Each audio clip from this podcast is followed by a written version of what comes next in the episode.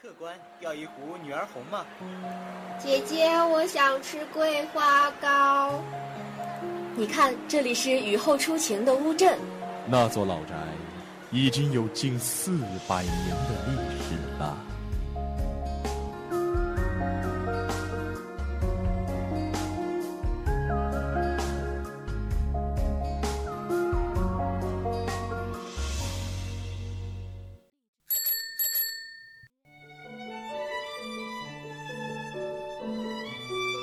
在巷子的那一头看风景，我站在巷子的这头看你。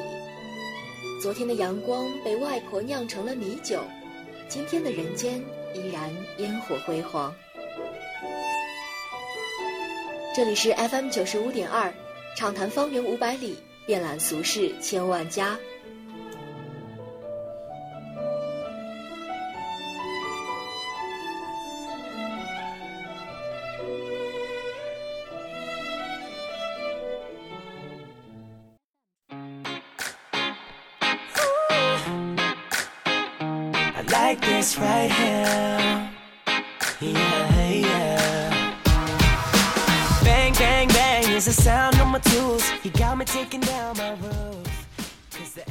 Hello，各位听众，欢迎收听 FM 九十五点二浙江师范大学校园之声，这里是方圆五百里，我是心意。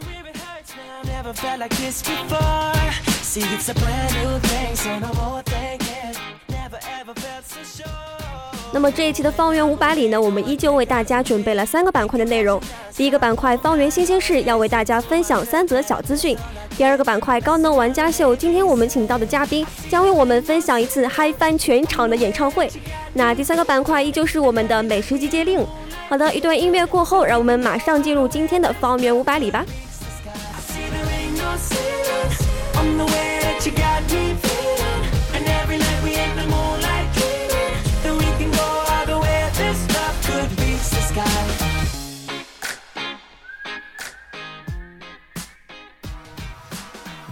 首先是第一个板块方圆新鲜事，第一条资讯，这是大第九届校园安全知识竞赛，等你来参加。独自在外学习生活，安全意识和防范能力都是必不可少的。为了提高同学们的意识，确保学生的人身和财产安全，这师特意举办了这一次安全知识竞赛。比赛分为初赛、复赛以及决赛。初赛时间是在四月二十四号到四月二十七号，二零一七级全体学生由各学院组织参加笔试。通过初赛的同学会组成队伍参加复赛，复赛的时间呢是在五月十二号。参赛的选手会经历两轮比拼，首先每队六位选手需要依次独立回答一道题，然后再以团队的形式抽取主题进行情景剧表演，并且要穿插自我介绍。最终成功杀入决赛的队伍将会在五月二十七号在大学生活动中心进行最后的较量。值得一提的是啊，本次大赛具有非常非常丰厚的奖励，团队一等奖可以获得证书加上一千元的奖金啊，是不是已经心动了呢？想要了解更多资讯，请关注公众号“浙师平安校园”。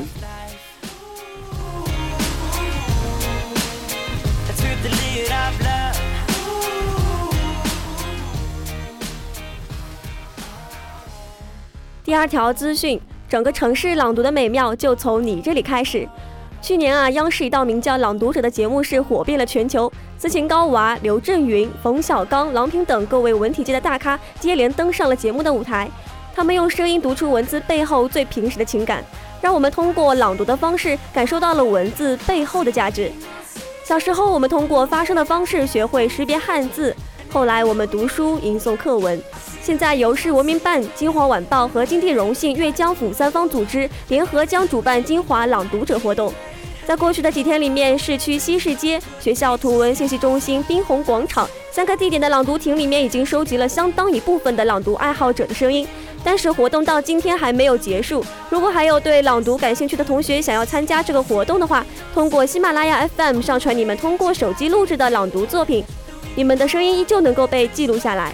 一个人的声音或许是微弱的，当越来越多的同道人汇聚在一起，齐力发声的时候，城市朗读的声音会变成美妙的乐符，讲述你和我心里熟悉的城市故事。接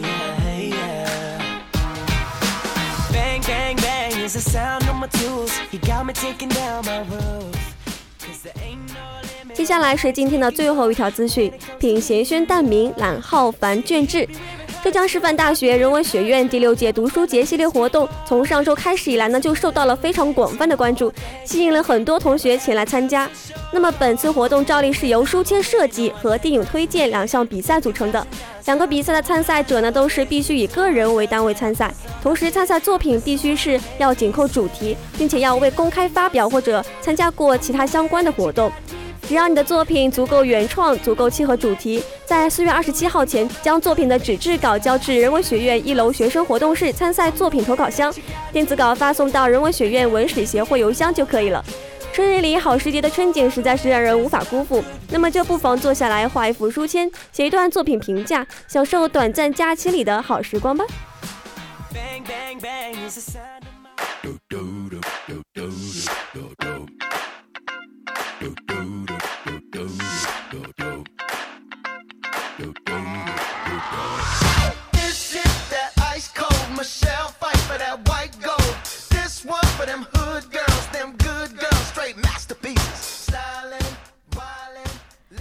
好的，随着音乐的切换，来到了我们今天的第二个板块——高能玩家秀。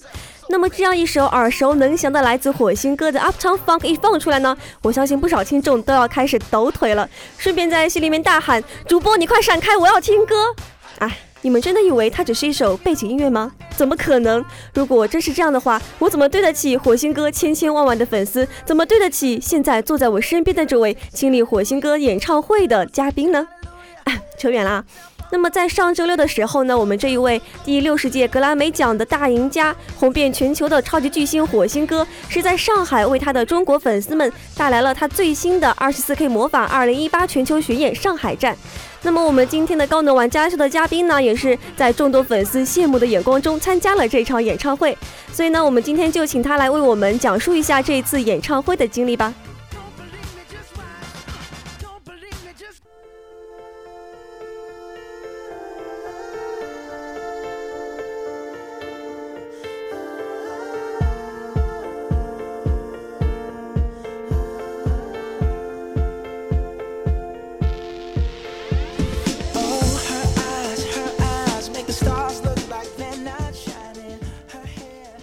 的，我们先请嘉宾来介绍一下自己吧。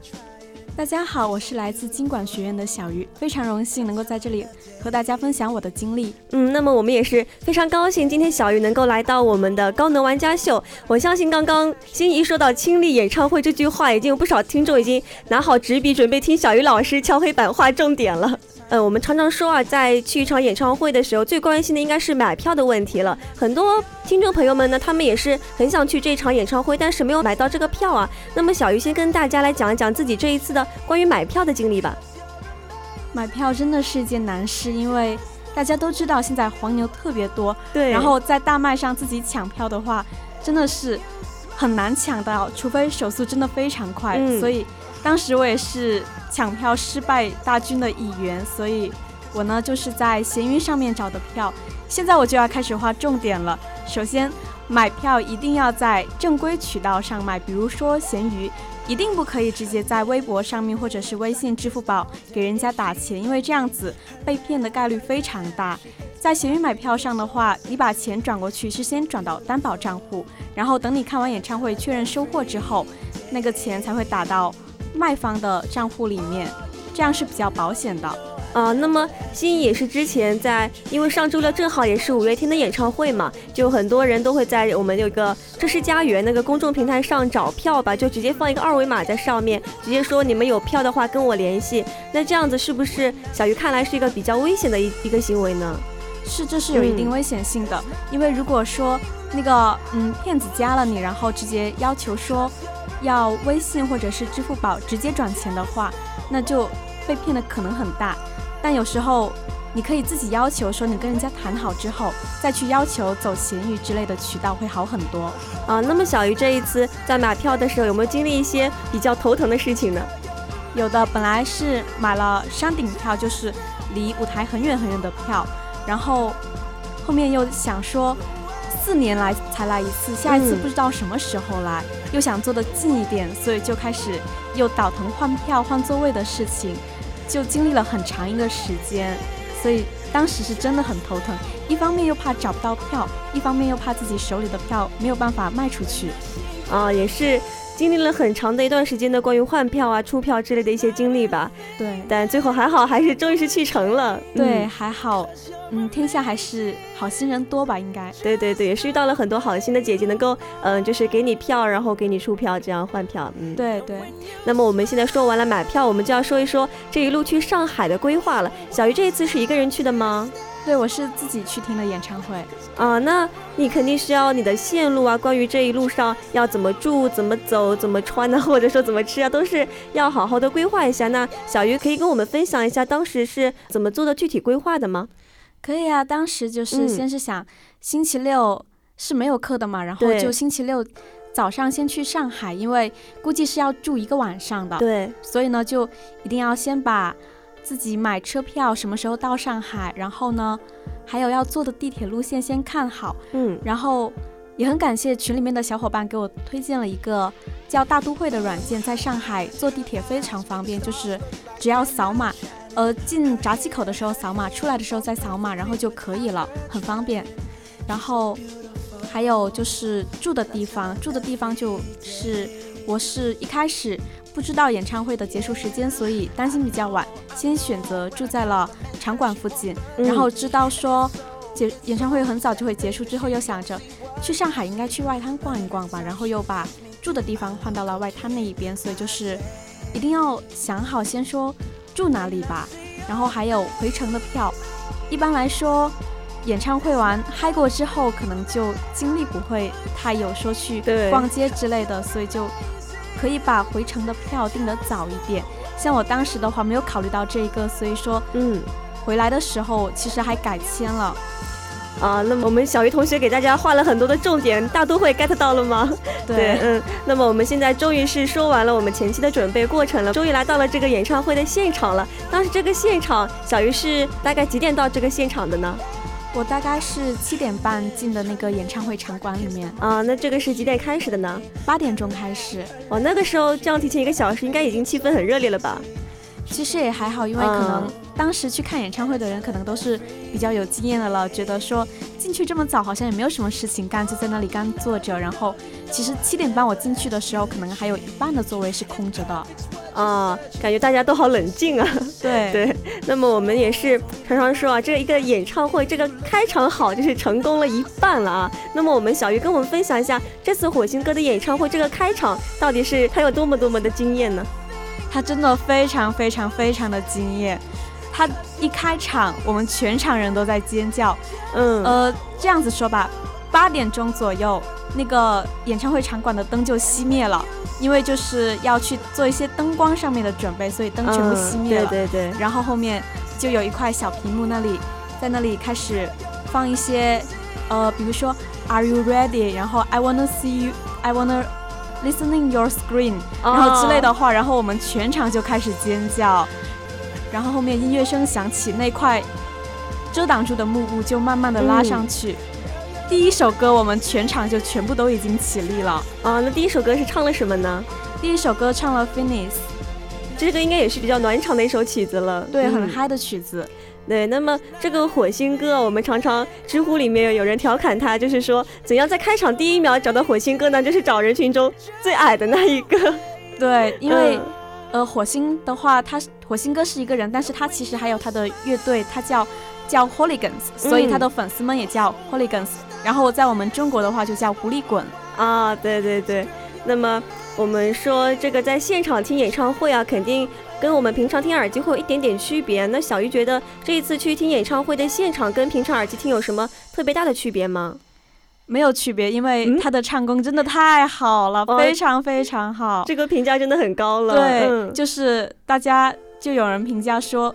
火星哥一定是吃录音棚长大的。嗯，大家在评论像林俊杰这样唱功很好的歌手的时候，都说这个人是吃 CD 长大的吧？嗯，但是评价火星哥就是吃录音棚长大的，因为他的现场非常非常的稳，他又唱又跳，但是我们还是可以感觉到他的气息很稳。啊，那也就是说，火星哥的这个音乐功底真的非常的扎实了。对对。那么这也是歌迷们非常喜欢他的一点了。对，嗯，那么我们说火星哥，他不仅是音乐功底非常的扎实啊，他也是非常非常会撩妹，所以会有很多的女粉丝。他在这一次演唱会的时候，有没有什么撩到你的地方？有的，他的一些互动很撩，而且虽然说火星他，嗯，可能说身高不是大家想的这么男神，哎，对，但是加上他的嗓音，然后。他有一些歌的时候就会跟我们一起互动，然后他还会说一些什么，呃，用英文说我想带你去上海的酒吧，还有之前在台湾的时候更是聊台湾场，他用了宝贝我好想你，他在一首歌里面加了宝贝我好想你，而且连续说了好多次用中文说，但是我们上海场的粉丝就没有这个福利了，所以到现在都还很羡慕台湾场的粉丝们，但是还是被撩到了那么一小下的，对。那么我们也是说，除了他在这个撩妹的过程中很很让观众们激动啊，那还有没有什么其他的一些点会让全场爆发出了很大很大的尖叫声的一些地方？会的，比如说他的演唱会套路真的很多，他会说什么，呃，left side 的朋友们，你们这边不够嗨，你们看看 right side 那一边，然后那边就开始尖叫，然后他还要做出那种很不满意的那种表情。我第一次我真的被他吓到，我我以为说。嗯，我们这么嗨，他还不满意吗？我都叫破喉咙了。然后看了另外两场的视频，才知道原来这是一个套路。但是我们真的是，当时真的是更嗨了一层。对，那么这个也是因为，毕竟一场演唱会时间很长嘛，大家观众们的这个也不能够一直保持在一个很嗨的情绪上面，这也是调动着大家的情绪，然后更好的去体验这一场演唱会。对，嗯，那么心意在上周六正好也是五月天的演唱会嘛，就有就有一些网友说，在五月天的演唱会上，有一对情侣是当场求婚啊，是被喂了一波狗粮。那在这次火星哥的演唱会上，有没有发生一些很有趣的事情呢？我们那一场的话，像求婚这样的事情是没有的，但是在二十三号场呢，有有一个呃外国的男生跟他的中国女朋友求婚了，在火星歌唱《Marry You》的时候啊，好应景。对，非常的应景。然后他们二十三号的小伙伴说，那个外国小哥哥有喝醉了，然后后面在地铁上面一直还在嗨。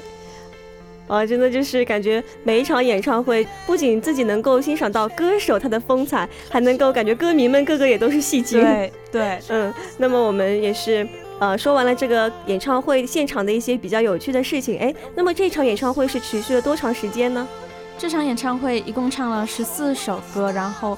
大概就是一个半小时左右，呃，那应该结束还挺早的吧？对，结束很早，因为是外国明星，他们外国歌手的话，一般演唱会的时间都比较短一点，因为可能是又唱又跳的缘故吧。啊，也是要保持自己的精力，一个半小时刚刚好。对，虽然说对观众来说肯定是很难满足。嗯，那么在演唱会结束之后，小鱼有没有参加一些什么歌迷活动呢？有，因为我是我们那个二十一号小分队那个 Q 群的群主嘛，然后呢，我当时就组织了我们那一天那个群里面歌迷的面基聚餐，这是在演唱会之前的。然后我们那一桌又刚刚好聊得非常来，所以呢，演唱会结束之后就那一桌都一起去逛了外滩，然后还一起吃了海底捞，嗨到非常晚，然后才分头回酒店。哇，那真的感觉就是这样一批。在这个演唱会之前完全素不相识的人，就因为这样一场演唱会，就是因为喜欢同一个人，然后聚在了一起，然后大家都很开心。那小鱼有没有担心过？嗯，可能因为自己在这样一个网络的空间里面，这样组织大家一起吃饭、一起玩耍，会不会遇到一些比较危险的情况呢？嗯，其实，在组织之前的话，已经跟大家有聊过蛮长一段时间了。嗯，而且我相信，如果说大家都是真粉丝的话，并不会有什么危险的地方。只是组织的时候会担心说，大家都不认识，第一次见面，然后会觉得尴尬之类的。啊，但是还好说，大家因为有着共同的爱好和新歌嘛，所以就对对对，都挺聊得来，而且大家就是非常的。开朗活泼，嗯，所以就是也没有什么很尴尬的气氛，就感觉都很好，一切都很好，感觉也是大家的一种缘分吧。就是因为喜欢同一个人，然后聚在了一起，感觉大家在面对这样一个歌手的时候，心里都是非常纯净的，单纯只是想一起聊火星歌，然后一起吃饭，一起唱歌，就是有很多共同话题，然后大家也都是在真诚的付出着自己的一些情感在里面。对。呃，那么这样一次演唱会的经历是小鱼的第一次演唱会经历吗？对，这是我听的第一次演唱会，所以觉得真的很棒。第一次听演唱会就是听他的演唱会。那这个第一次去亲历演唱会，跟你想象中的第一次演唱会有没有什么一点点小出入呢？其实是有的，因为之前觉得，呃，听说五月天要来金华的时候，当时我就觉得，那我第一场演唱会应该是五月天的。然后呢，之后又鬼使神差的去了火星的演唱会，嗯，然后就觉得比我想象的要嗨很多。我从来没有想到自己听完一场演唱会之后，会喉咙哑到差不多说不出话，然后还。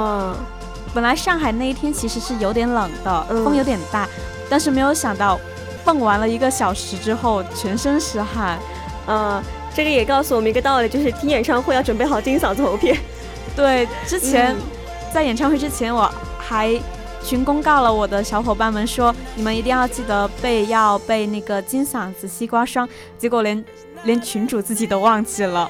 对，那么这个也是小玉老师给大家画的另外一个重点了。对，嗯。那么，如果火星哥啊下一次还有机会来我们中国再进行一个演唱会，那小鱼会不会再去呢？我一定会再去的，而且呢还要买那场前排的票，然后呢叫上那时候一起去外滩一起吃海底捞的小伙伴们，再来一次聚会，再来一次 party。对，那么这样也是对你们来说是火星哥的一个赴约，那么对小伙伴们来说也是又一次的赴约了。对我们。就是那一天吃完海底捞，准备分头走的时候，就说下一次的演唱会我们还要聚在一起。嗯，那么如果心意下次也想去这个火星哥的演唱会的话，小鱼有没有什么嗯其他的一些经验要分享的呢？嗯，就像首先一定要记住我刚才说的，就是说你买不到票的话呢，你去找票的过程中一定要注意。嗯，就是说交易的安全，嗯，然后注意规划，然后也自己要看好天气。因为我第二天从上海回来的时候，金华就下雨了，还好那天带了雨伞，对，所以还有那个路线的规划，然后嗯，选住的地方也很重要，就是要你要看你自己那个预算之类的，然后要看一下你是。自己去呢，还是和朋友去？然后选一下是住酒店还是民宿还是青旅？嗯，然后就是要注意自己的那个安全。对，就是说，如果说你是自己出去，然后又是自己回去的话，就不要在外面玩太晚，因为人身安全还是最重要的。对，小鱼通过今天的分享，也是让我们感觉到了女孩子独自出门也是可以玩得很好的，然后同时也可以体验到不一样的旅途吧。对，是这样的，就是。可能现在很多人都觉得说一个人自己出去会不会太孤单，但是我觉得可能是我习惯了吧。然后觉得其实也还好，一个人出去的话有不一样的感受，你会觉得其实很自由，就是你不用考虑说我跟我的朋友已经约好了说这个时间要去哪里，但是我现在又不想去，可是又不想赴人家的约。然后因为我觉得可能出去旅游、出去玩是一件很享受的事情，嗯，所以就觉得嗯，其实自己出去玩。自由一点的话，对我来说更好。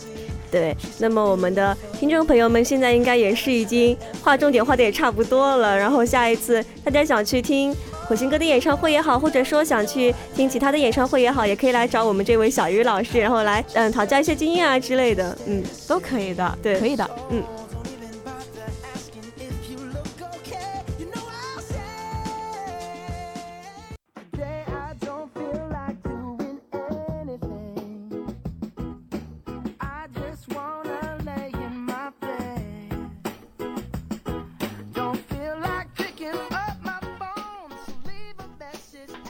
我们常常说啊，读万卷书不如行万里路。我们人生啊，其实最幸运的莫过于来一场说走就走的旅行。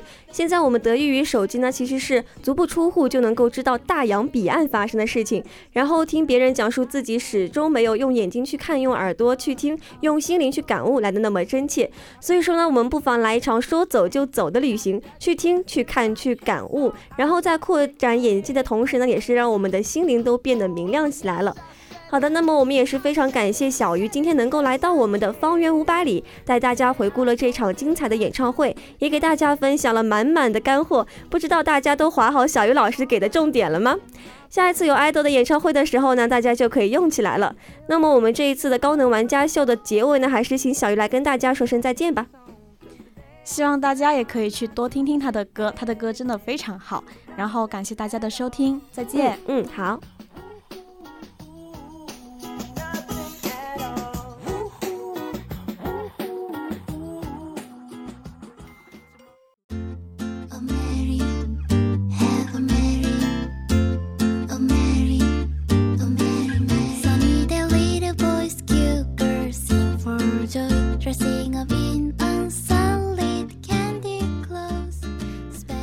下面进入我们今天的美食集结令。今天的美食集结令要带大家去寻找一条来自开化的鱼。提到开化呢，吃货的第一反应肯定就是海鲜了。现在对于金华的吃货朋友们来说，不用去开化就能够吃到开化的海鲜。在婺城区鲤鱼路的一千七百八十八号，也就是在江南中学的斜对面，有一家名叫开化河鲜房的餐厅，把开化的海鲜带到了金华。提到海鲜呢，就一定要提到鱼，因为开化的水质清冽，水温略寒，鱼儿长得慢，所以它们的肉质会更加的细腻柔软、爽滑可口。在河鲜房，几乎每一张桌子上都会摆上一大碗开化清水鱼，前一刻还在鱼缸里面愉快地游着的鱼呢，后一刻就被放置在乳白色的汤汁里面，安静地躺着了。剥开鱼儿身上覆盖着的紫苏叶和辣椒，用筷子夹起鱼腹上的一大块鱼肉。夹着大丝的肉块，在灯光下泛着柔和的光泽。入口的时候，唇齿真正感受到鱼儿细致的肉慢慢慢慢的化开，融合着汤汁儿、紫苏和辣椒的香气，没有一丝泥土的腥味。舀出一勺汤汁，尝在嘴里面，又是一股不同于鱼肉的味道。鱼的味道呢，在慢慢炖煮的过程当中是融进了汤汁，加了佐料的高汤，随着时间的移动，也是开始慢慢的变出乳白色的色泽，蒸腾出一点点的辛辣，一点点的清爽，一点点的甜腻。最后啊，你感受到吃下去的每一口食物都蹦出了用山泉、雨水还有花露养育出的生命的感觉。哎呀，其实就是好吃嘛！但是啊，你不要以为和你的小伙伴瓜分完鱼肉之后就可以放弃这道菜了。要知道这一盆菜的经典绝不只是一条鱼那么简单，用鱼汤盖饭还是这一道菜的另外一种打开方式。粘稠的汤汁浇在饭上，每一粒米都沾上了土酱辣味和鱼的鲜香。饱满的饭粒盖上汤汁儿，美味到你只顾得上一口又一口的扒饭了。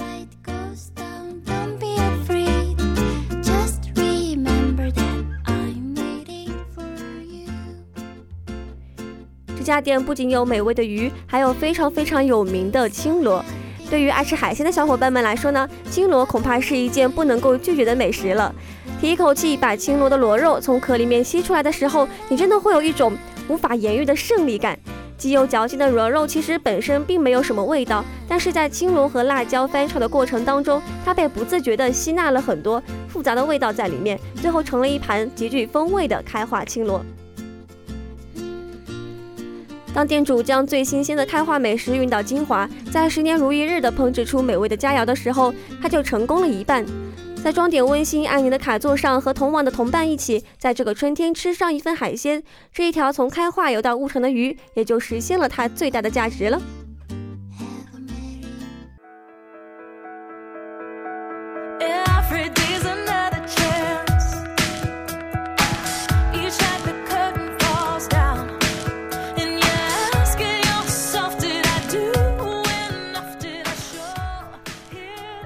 好的，这一期的方圆五百里，我们预告了大学生安全知识竞赛的消息、读书节征集书评的消息，以及让整个城市一起朗读的活动。